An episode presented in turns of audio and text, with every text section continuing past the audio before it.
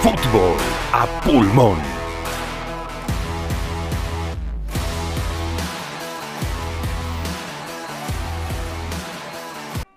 Muy buenas a todos, ¿cómo andan? Nosotros somos Fútbol a Pulmón y hoy tenemos un nuevo episodio de nuestro podcast. Hoy, tema de debate.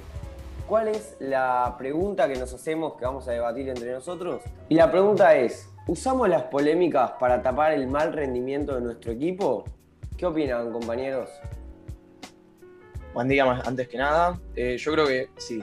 Eh, es muy común usar las polémicas porque vemos que nuestro equipo está jugando mal y decimos, bueno, eh, esto la verdad que no me gusta. Busquemos otra culpa que no sean nuestros jugadores. Tipo, es no querer admitir que tus jugadores no están rindiendo según como el club esperaba y según como vos como hincha esperabas. Sí, o sea, yo creo que para bien o para mal, eh, sobre el juego de un equipo, sea bueno o malo, se puede hablar 10, 15 minutos y hay como una uniformidad de opiniones, pero la polémica es lo que da, da de hablar toda la semana y no lo usamos tal vez como una excusa, sino como una justificación, tal vez como un, sí, jugamos mal, pero si en esta jugada hubiera eh, entonces, para explicar esas pequeñas fisuras, tal vez no las fisuras más grandes, sino las pequeñas fisuras, que puede ser un error, una decisión arbitral. Yo creo que se usa como buscarle el pelo al huevo y no como una excusa. Sí, o sea, es sabido que la polémica genera más público, más rating y es lo que la mayoría de los, de los programas de televisión deportivos eligen. Pero el tema del el orgullo, ¿en qué, ¿cómo entra el orgullo en esta, en, en esta pregunta que nos estamos haciendo? Para mí es la mitad de la clave. El orgullo y el ego son todo lo que le permite, lo que le dice al hincha, vos no podés admitir que tu equipo está jugando mal, no podés admitir que compraron más jugadores, que pediste este jugador y no, no rindió. Eh, ya no podés como que flamear la bandera de tu equipo con, con el orgullo de decir yo soy de Boca, yo soy de River, yo soy de Independiente.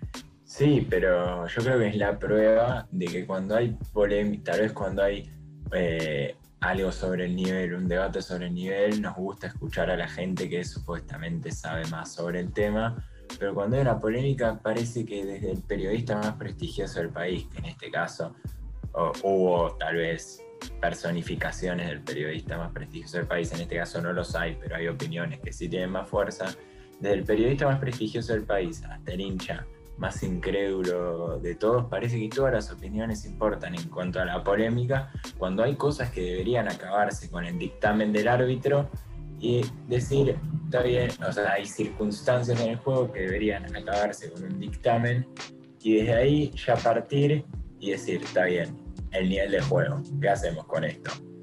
¿Es bueno, lo mantenemos? ¿Es malo, lo mejoramos? Y ahí creo que entre el ego de eh, uno decir, ok, es malo, lo mejoramos. Pero es algo el que te error. excede. Vos sentado en el sillón de tu casa, es malo, lo mejoramos, es algo que te excede y son cosas profesionales y creo que eso que nos excede es lo que, en lo que buscamos tal vez la justificación. O es, es paradójico que en lo que nos excedan buscamos la eh, justificación en lo que nos excede a nosotros, pero la justificación es algo que también excede a los futbolistas. Sí, pero yo les quiero hacer una pregunta a ustedes. ¿Usted mirarían más de una hora de análisis táctico o de opinión quizás más sí, técnica de un partido de fútbol o eligen la polémica? Porque más allá de lo que podemos plantear nosotros, es un tema de sentido común también, de, de vas a la polémica, vas a lo que a la, a la discusión.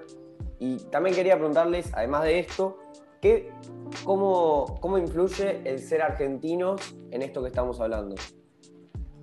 Yo creo que lo de, lo de buscar la polémica es algo que dijo Sandy, que vos si ves un análisis táctico así complejo de jugadores que se mueven, piezas de ajedrez, decís, yo la verdad que no entiendo nada, no puedo opinar, es algo que no, para lo cual no estoy capacitado. Y aunque polémicas como las que suceden todos los días, como la que sucedió principalmente en esta Copa Libertadores recientemente, vos tampoco sos experto, pero sin embargo es como que te sentís más capacitado para opinar sobre eso porque nadie sabe por qué esa es ese es el tema. ¿Por qué opinamos más de- por, por estas cosas que por. Sí, cosas del juego, Claro. cosas de la técnica y también es otra paradoja, ¿no? Que habiendo cosas que no, en las que no hay una verdad, cómo juega un equipo, cómo juega otro, cómo está el rendimiento de tal jugador, qué puntos hay a mejorar, esas cosas no tienen una verdad absoluta.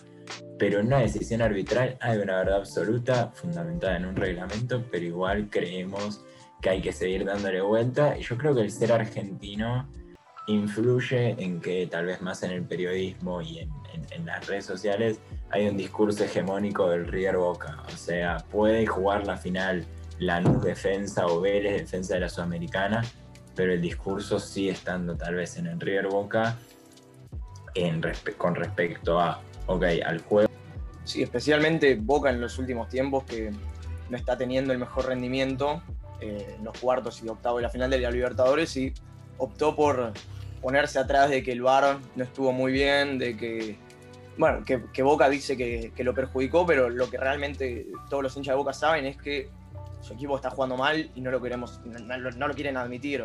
Eh, Sí, es el tema del orgullo, Claro, del volvemos al orgullo que principio tema del en juego. orgullo, que haber bancado tanto a Russo o a jugadores como, no sé, como, como Villa o como Jara o como Buffarini, que no están rindiendo muy bien y que vos decís, tenemos que, cambiar algo acá. O Salvio, Salvio es el mejor ejemplo. Sí, y, y Santi, vos hablabas mucho de, del River Boca, de, de- de lo que implica para el, para el periodismo, para la Argentina. ¿Y qué rol cumplen los clásicos en esto del orgullo? Si no, si no hubieran clásicos, por ejemplo, como, como en Inglaterra, quizás, que hay clásicos bien marcados, pero todos los partidos son, tienen medio una historia por detrás entonces, ¿qué rol cumplen los clásicos? El San Lorenzo Huracán, River Boca, eh, Independiente Racing. ¿Qué, qué- papel toman estos, estos, estos clásicos en el orgullo de uno y en el querer escudarse siempre en los errores? O, Sí, o sea, yo creo que está tal vez eh, también más que nada ahí la presión de- del árbitro de que no podés eh, fallar, eh, porque si gana River o, gana el, el A, le gana 2-1 al B con un penal en el último minuto, y todos los reflectores van a ir al árbitro claramente, aunque haya sido una patada criminal, siempre va a haber el pelo al huevo de por qué este árbitro cobró el penal para, para este equipo y que es hincha de este equipo. Y, y- y somos expertos en, en armar polémica, por eso creo que Gary Wall, saliendo de la actualidad, en, en 1981 ya había dicho, tenemos que jugar lo suficientemente bien para que el árbitro no sea un problema. Y a lo que una cita, este, un extracto de esta cita, eh, la respondió el Chao Fuchs hace un tiempo, que dijo que explicar un partido empezando por el árbitro es un error del futbolista y del periodista o del técnico, o sea, de quien esté hablando sobre el partido y ya empieza con el pretexto del árbitro, es un error, con lo cual coincido totalmente porque es un factor dentro del juego, pero por cómo se lo toman acá los hinchas y el periodismo parece ser el único factor. Mira, yo ahí no estoy tan de acuerdo porque un, un árbitro puede realmente condicionar un partido y si un árbitro realmente tiene un mal desempeño, vos decís, esto era claramente offside o esto era una mano clara, que el reglamento dice, cuando pasa esto, esto es mano, y el árbitro no la cobró, vos decís, y sí, está bien, perdimos, por ahí jugamos mal, pero el árbitro tiene su parte de culpa porque hizo mal su trabajo. Entonces, hay veces que el árbitro realmente tiene la culpa. El problema es intentar justificarse siempre que el equipo juega mal con el árbitro. Para mí ahí está el verdadero problema y no decir el árbitro nos perjudicó porque eso es totalmente posible, no son, son humanos al final ellos también. sí, obvio, es eso. Eh, el árbitro puede ser una de las razones que condicionó el partido. Como decía Mati, hay veces que inclina mucho la balanza y es muy alevoso, por lo que quizás lo que dice el Chavo Fuchs eh, no es, para mí, a mi parecer, no es tan acertado, porque hay veces que sí. El tema es cuando cada vez que pasa algo, el problema es el árbitro. Ese es el, para mí, el problema central que no quiere decir que a veces no tenga la culpa, porque hay veces que la tiene y siempre uno elige creer que es de buena fe y eso son cosas que no sabremos nunca, o quizás sí, por ejemplo, caso Lunati, que sabemos que quiso favorecer a River. Sí, pero también es como muy, o sea, los argentinos, no solo nosotros, en ese caso sí, nos agarramos y nos atamos esa superstición. Ayer, o a esto está un viernes, ayer elegido en España eh, perdió contra el Deportivo de La Coruña y le anularon tres goles totalmente lícitos. Eh, igualmente uno ellos no, se atan a la superstición y siguen creyendo que es un error humano porque, o sea, solo, solo el argentino cree que es cualquier error es para perjudicar a su equipo eh, o para favorecer al otro cuando también hay un montón de factores, tal vez como la presión o ciertas tendencias que uno no puede adivinar. Tenemos el caso de lo que pasó con Barraca Central la semana pasada, que cada vez que, haya un error arbitral se va a despertar la polémica por ser el equipo del presidente de la Federación Argentina.